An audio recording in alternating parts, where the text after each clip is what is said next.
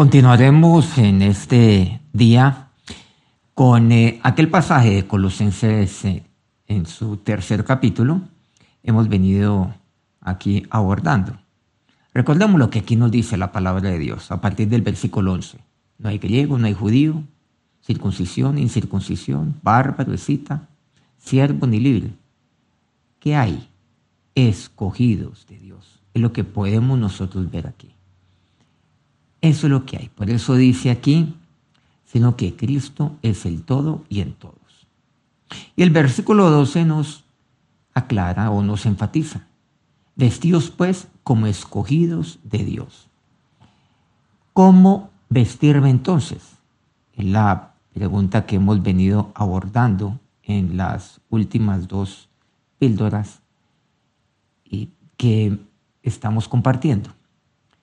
¿Cuál debe ser el atuendo el cual yo debo llevar continuamente? El cual yo debo portar, el cual yo debo ponerme todos los días. Pues la semana pasada tocamos dos de ellos. Primero, vestirme de entrañable misericordia, dice Pablo aquí en Colosenses 3. En segundo lugar, de benignidad. El día de hoy pasaremos entonces a nuestro tercer punto. La tercer vestimenta, la cual debo portar, la cual debo ponerme. Y aquí me dice la palabra de Dios, de humildad. Vestíos pues de humildad. Qué importante es esto, la humildad. La humildad es el reconocer que apartado, que separado de Dios, nada puedo hacer. La humildad es aquello que me lleva a siempre estar agradecido con Dios. Darle gracias a Él por los eh, pequeños detalles, mucho más aún, claro, por, la, por su maravillosa obra en mi vida, por los milagros que Él obra en mí, por aquellas cosas eh, maravillosas, eh, por aquellos milagros gigantes eh, que Dios hace en mi vida, en mi familia, en los míos. Siempre, siempre hay que ser humildes. La humildad es aquello lo cual me lleva a, mirar a Dios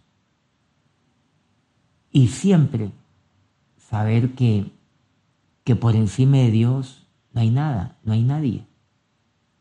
Es aquello que me lleva a mí a guardar mi corazón en la medida en la cual pues Dios me, me bendice, en la medida en la cual Dios me prospera, Muchos en la medida en la cual pues van obteniendo prosperidad para su vida y su familia, pues van perdiendo la humildad.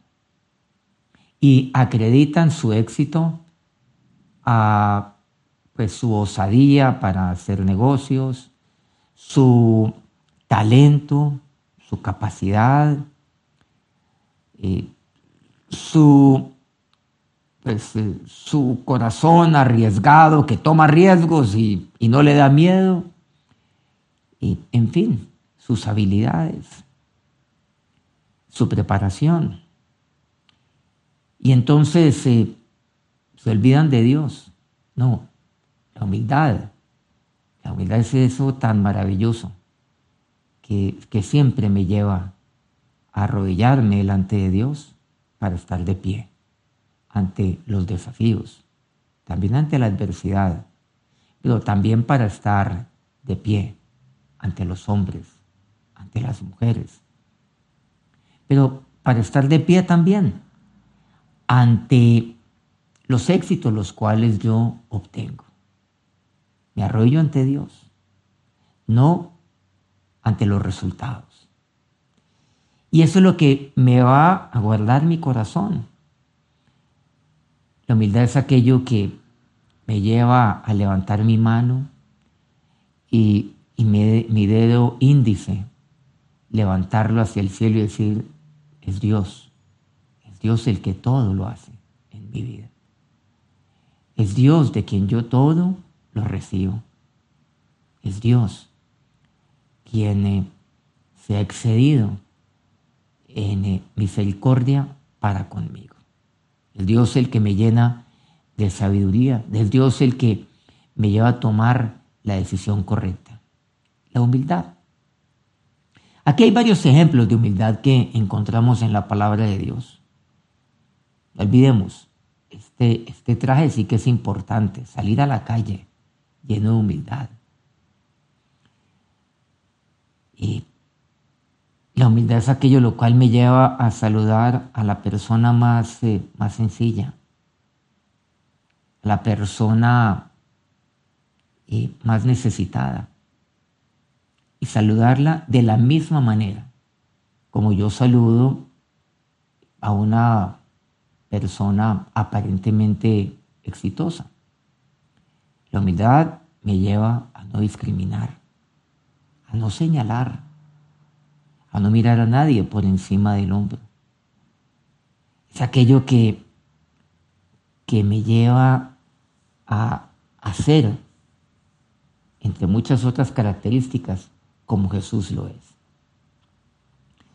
¿Recuerdan ustedes aquella mujer que padecía de flujo de sangre?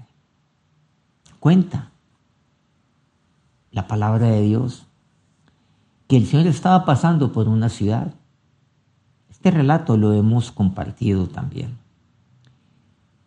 Y una mujer que está enferma y que ya venía padeciendo de esta enfermedad a lo largo de uno, dos, seis, doce años y que estaba sufriendo, que estaba azotada, Recordamos que esta mujer había pues gastado todo lo que tenía en médicos. Había visitado todos los especialistas de la época. Inclusive dice que empeoraba cada vez más. Y ya no tenía, no tenía recursos. Ya era una mujer pobre porque se le han agotado eh, sus, eh, sus centavos, ya su dinero. Todo lo había gastado en su salud y todo había sido en vano. Sin embargo, ella va y ella dice, si tan solo tocare el borde de su manto, yo seré salva. Bueno, no solamente Dios le dio salvación, sino que también le dio paz y la sanó a ella. Importante, esto lo entendemos en la teoterapia, por cierto. Espíritu recibió salvación, le hice en paz. En su alma experimentó paz. Esa paz que la gente no encuentra. Esta mujer sí obtuvo paz. Y le dice, y queda sana de este azote experimentó salud en su espíritu, en su alma y en su cuerpo. Pero fue una persona que, una mujer muy humilde. Cuando el Señor decía, alguien me ha tocado, ella finalmente se arrodilló delante de él, se postró delante de él, estaba temblando, se humilló delante de él. Ella sabía, ella tenía fe, que que solo Jesús podía sanarla. Pero ella sabía que necesitaba salvación, paz y necesitaba sanidad en su cuerpo. Todo esto lo obtuvo. Se lo dio nuestro Señor, se lo dio Jesús a una mujer humilde. Miren que la humildad es aquello que, que mueve la mano de Dios que mueve el poder de Dios. O sea, lo que dice este pasaje, que el Señor decía, es que poder ha salido de mí. El poder sale de Dios. Y el poder salió y recayó sobre una mujer sencilla, una mujer humilde. Sí, estaba enferma. Pero ya salió al encuentro de Jesús, al encuentro con Jesús, vestida de humildad. También la palabra de Dios me, relata la historia de un centurión, centurión romano, que va y, y busca a Jesús y le dice, Señor, mi siervo está muy grave, está enfermo. Jesús le dice, bueno, ¿dónde está? Quizás mirando a su alrededor, tráemelo. No, responde el centurión, él está muy lejos. Pero ¿sabes qué? Yo conozco muy bien la autoridad. Claro, el centurión está bajo autoridad, pero él también ejerce autoridad. Yo le digo a este soldado B, haz esto y lo hace. Pero, pero, Señor, di la palabra y mi siervo será sano. Tu siervo estaba a kilómetros de distancia, de donde estaba Jesús y donde estaba el centurión.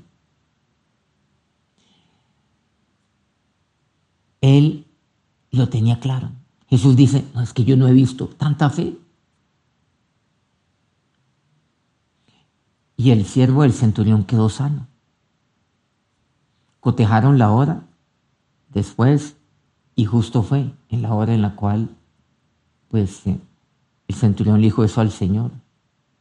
Y el Señor actuó con la respuesta que recibió a una distancia lejana el siervo del centurión. Centurión es una persona importante, pero fue vestido de humildad para encontrarse con Jesús. Qué importante que yo me viste de humildad cada vez que yo busco a Dios, cada vez que yo me acerco a Él en oración. ¿Cómo es mi oración? Es una oración eh, llena de altivez, como aquella que le van los fariseos. Gracias, Señor, te doy, porque yo no soy como, como este miserable publicano que está aquí al lado mío. Porque yo te doy esto, te doy esto otro, porque hago esto, hago esto otro, porque soy un excelente ciudadano, te doy gracias. ¿Cómo me estoy acercando a Dios? Miren que la humildad mueve el poder de Dios.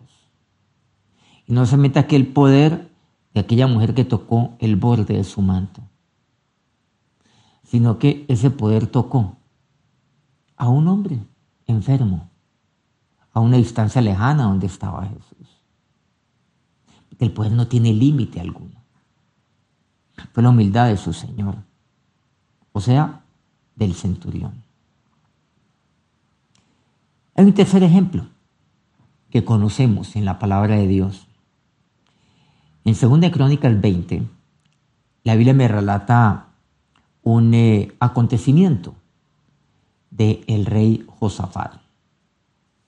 Josafat era rey en ese momento de, de Judá, del pueblo de Dios. Josafat recibe una noticia dos pueblos, naciones poderosas, se levantan para hacerle la guerra a él y al pueblo de Dios. Y se levantan no para vencerlo únicamente, sino para destruirlo, para aniquilarlo, de una vez por todas. nada que hacer. Desde el punto de vista, pues, militar, nada, nada podía hacer Josafat. Josafat era rey. Y entonces Josafat eh, pues, se preocupa y más que preocuparse, entra en gran angustia. Ya se imagina usted la zozobra del pueblo. Nos van a atacar, no estamos preparados. Nuestro ejército es pequeño frente a estos dos gigantescos contingentes militares que se nos acercan y que nos van a destruir. Nada podemos hacer. Y el rey Josafat se postra así sobre su rostro, se humilla delante de Dios. Pero también él dice algo. Él hace una oración, claro, proclama ayuno en todo el pueblo. Y hace su oración a Dios, busca a Dios, humillándose delante de él. Pero miren las palabras del rey. El rey dice algo que, pues, ningún gobernante, llámese, pues, eh, presidente o primer ministro o el monarca, o sea, ningún mandatario, ningún jefe de Estado, pues, ha hecho o hace lo que hizo Josafat. Y es que Josafat reconoce algo. Él dice, mira Dios, Dios mira, y palabra más, palabra menos, se nos acercan estos ejércitos con el ánimo de destruirnos. Y a renglón seguido expresa, y no sé qué hacer, y no sabemos qué hacer. Mira, por cierto, muy grave políticamente lo que ahí expresa Osafat, porque si alguien debe saber qué hacer, es el rey, es el mandatario. Él no puede reconocer, y mucho menos públicamente, como lo hizo ahí, ni siquiera ante unos pocos, públicamente. No lo puede hacer y lo hizo a través de una oración y no sabemos qué hacer. Yo no tengo idea qué hacer. Seguramente el pueblo todo miraba a Josafat, temblando, con una zozobra increíble. Bueno, el rey va a hablar. El rey nos va a decir qué vamos a hacer. Nos va a presentar un plan. Nos va a dar aliento o por lo menos nos va a dar unas palabras, unas palabras valientes. Josafat no. Josafat dice, yo no sé qué hacer, le dice a Dios, no sabemos qué hacer. ¿Se imaginan entonces qué pensaría uno si uno fuera uno de los del pueblo? No, pues peor. Es algo peor de lo que ya estaba. De por sí estaba grave. Ahora ya es algo pues de muerte.